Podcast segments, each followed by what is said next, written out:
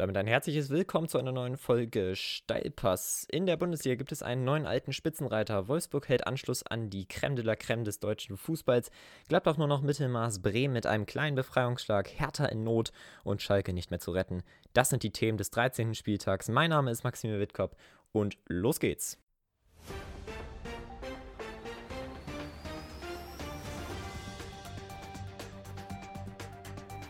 Beim Topspiel der Fußball-Bundesliga, erster gegen zweiter, Bayer Leverkusen gegen den FC Bayern München, ging es hoch her. Am Ende hieß es 2 zu 1 für die Bayern. Patrick Schick brachte die Leverkusener zunächst in Führung in der 14. Minute ungefähr durch ein absolutes Traumtor. Für mich auch ein Kandidat fürs Tor des Monats. Dann kommen aber die Bayern mit ein bisschen Glück, aber auch dem nötigen Glück und man sagt ja auch immer so schön, Glück muss man sich erarbeiten. Das haben sich die Bayern absolut. Missverständnis zwischen Radetzky und Tar. Kurz vor der Halbzeit bringt dann eben Lewandowski noch den Ausgleich, Ausgleich herbei und dann in der letzten Minute, wirklich in der letzten Minute, in der ungefähr 93. Minute, ist dann eben zum zweiten Mal Lewandowski da und schnürt den Doppelpack. Auch etwas glücklich abgefälscht von Tabsoba. Wenn er nicht abgefälscht wäre, könnte man denken vielleicht, dass Radetzky den hält. So war es nicht und so gewinnen die Bayern am Ende mit 2 zu 1. Sind neuer Spitzenreiter, aber ich habe ja schon im Intro gesagt, neuer alter Spitzenreiter. Ich denke, das trifft absolut zu. Ein Spiel, wo es nicht so hoch hergeht, wo aber wirklich viel Defensivarbeit im Vordergrund stand, war Leipzig gegen Köln. Die Kölner haben das sehr, ja, sehr ordentlich und sehr kämpferisch verteidigt. Leipzig hatte ein paar Großchancen, haben diese allerdings nicht genutzt und so muss man sich am Ende auch mit einem 0 zu 0 begnügen. Leipzig ist immer noch Dritter mit 28 Punkten, das ist in Ordnung. Trotzdem sind das Punkte, die man hätte mitnehmen können, haben sie zwei Punkte liegen gelassen und hätten ebenfalls zusammen mit den Bayern, trotzdem aufgrund der schlechteren Tordifferenz als Zweiter, ja, die Bundesliga anführen können. Köln beendet das Fußballjahr 2020 ganz in Ordnung. Elf Punkte sind jetzt auf dem 15. Platz und wenn man sich anschaut, was für Mannschaften noch darunter kommen, ist das absolut in Ordnung und ich denke auch nicht, dass Köln absteigen wird. Um auf die Mannschaften zu sprechen zu kommen, welche sich unter Köln noch befinden, passt eigentlich kein Spiel besser als Schalke gegen Bielefeld und dazu eigentlich auch wie im Intro Schalke kann, glaube ich, nicht mehr gerettet werden. Egal welcher Trainer jetzt kommt, da könnte Pep Guardiola, José Mourinho, Jürgen Klopp, irgendwer kommen. Jürgen Klopp übrigens auch. Herzlichen Glückwunsch äh, zum Welttrainer-Titel sozusagen. Bielefeld gewinnt am Ende mit 1 zu 0 durch ein Kopfballtor von Fabian Klos. Unfassbar wichtige Punkte dort unten, jetzt mit 10 Punkten auf Platz 16. Das ist immer noch absolut okay für Bielefeld. Da geht es ja einzig und allein um den Klassenerhalt. Für Schalke stehen jetzt unangenehme Tage an. Jetzt noch das Pokalspiel gegen Ulm und dann kommt ein neuer Trainer, vermutlich. Könnte natürlich auch sein, dass Hüb Stevens bleibt, der ja den nötigen Impuls vielleicht noch nicht so ganz gebracht hatte. Auf der anderen Seite muss man natürlich sagen, er hatte maximal zwei Tage richtig Zeit, in denen er was hätte machen können. Dass das dann nicht genau fruchtet, ist dann auch verständlich. Ein Magier ist er eben auch nicht. So, weiter geht's in bessere Tabellenregionen, obwohl Dortmund, damit habe ich schon das Spiel vorausgenommen, Union gegen Dortmund am Ende 2 zu 1. Dortmund ist in absolut besseren Tabellenregionen als Schalke. Trotzdem können sie nicht zufrieden sein mit dem, was sie dort gespielt haben. Dortmund weiterhin schläfrig hinten bei den Standards und Union nutzt diese absolut kaltschnäuzig aus. Das zweite Tor fiel sogar ohne Vorarbeit von Trimmel, ähm, dafür aber genauso effektiv. Und so gewinnt man dann eben gegen Dortmund. Hierbei noch kurz zu erwähnen, herzlichen Glückwunsch an Yusufa Mukoko, sein erstes Profitor. Es sei ihm gegönnt, obwohl man jetzt hoffen muss, noch mehr hoffen muss, dass der Hype nicht zu groß wird um ihn als Person, weil klar, er ist 16, das ist so alt wie ich und ich könnte mit so einem Druck definitiv nicht umgehen. Das ist schon ganz ordentlich. So, um direkt dort in der Tabellenregion zu bleiben, gehen wir einfach mal zum Spiel Wolfsburg gegen Stuttgart. Am Ende ist es vielleicht auch so ein bisschen Glück, dass Wolfsburg dann mit 1 zu 0 sich durchsetzen kann.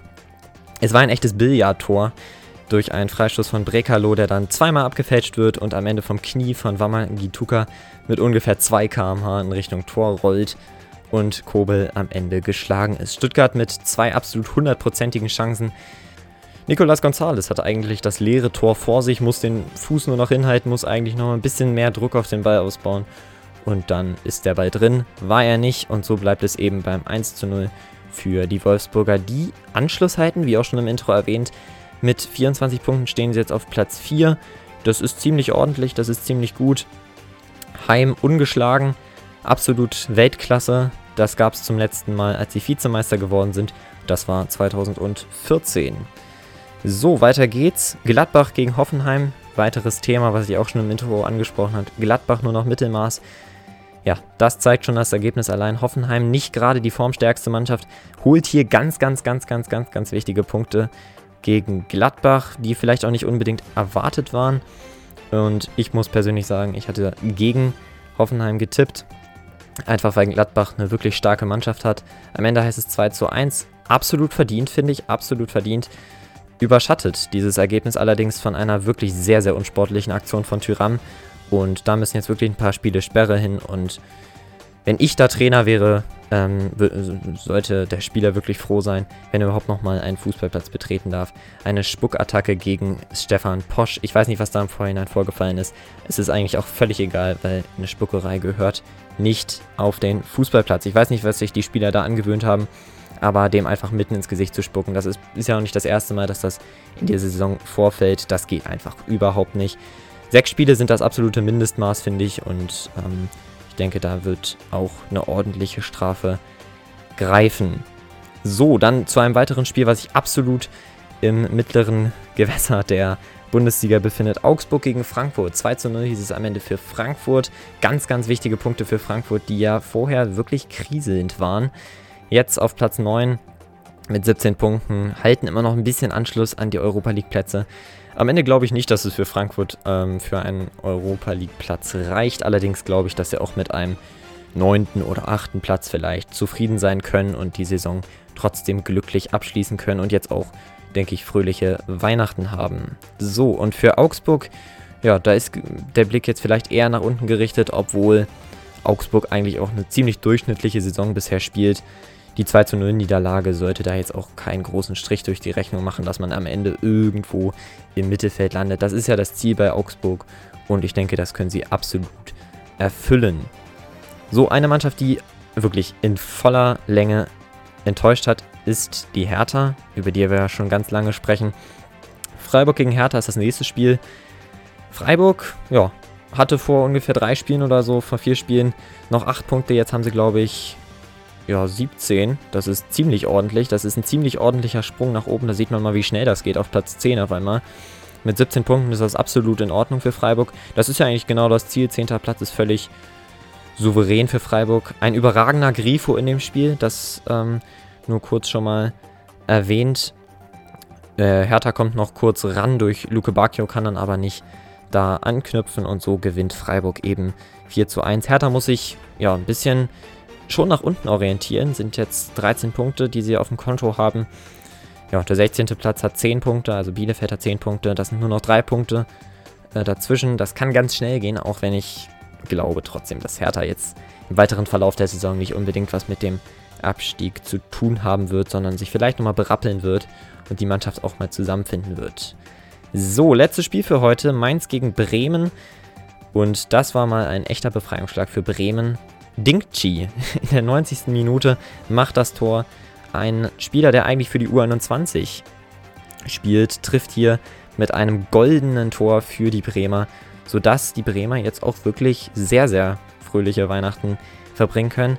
Es war ein schwieriges Jahr von Anfang an, das wurde so kommuniziert und deswegen ist ein 13. Platz in Ordnung. Mit 14 Punkten ist das auch trotzdem noch ausbaufähig und ja, ein Sieg gegen Mainz kann da auf jeden Fall nur weiterhelfen. So, Ausblick auf den nächsten Spieltag, der vom 2. bis zum 3. Januar stattfinden wird. Am Samstag, dem 2. Januar, treten gegeneinander an Bremen gegen Union, Bielefeld gegen Gladbach, Köln gegen Augsburg, Frankfurt gegen Leverkusen, Hoffenheim gegen Freiburg, Hertha gegen Schalke, Stuttgart gegen Leipzig. Am Sonntag dann Dortmund gegen Wolfsburg und die Bayern gegen Mainz. Ich wünsche euch schöne Weihnachten. Wir hören uns vielleicht die nächsten Tage dann trotzdem nochmal. Ähm, ansonsten schöne Weihnachten. Das war der Blitzrückblick. Schreibt uns gerne, wie es euch gefallen hat. Und das ist, denke ich, alles, was ich sagen wollte. Ich habe die 10 Minuten, glaube ich, perfekt getroffen. Und schon mal eine schöne Woche, falls Dienstag oder so keine Folge kommt. Ähm, bis dahin, macht es gut und ciao.